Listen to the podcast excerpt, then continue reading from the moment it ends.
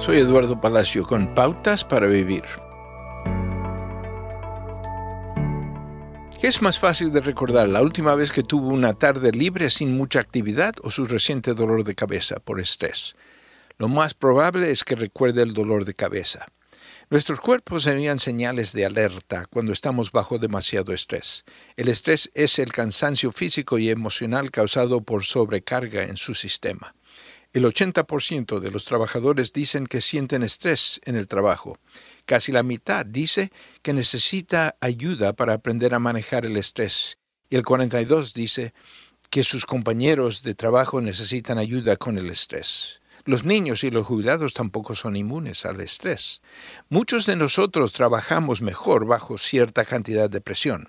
Los límites y los plazos pueden impulsar y mejorar el buen trabajo, la presión interminable, sin embargo, es perjudicial. La palabra griega para problema en Juan 16:33 es seplis, que incluye el concepto de estrés. Sabemos que experimentamos estrés, pero no es necesario que éste nos supere. Es Luz escribió que el dolor es el megáfono de Dios. ¿Siente el dolor? Necesita un cambio en sus prioridades, uno que lo lleve más a menudo a pasar tiempo con Dios? Recuerde el Salmo 68, 19. Bendito sea el Señor, nuestro Dios y Salvador, que día tras día sobrelleva nuestras cargas.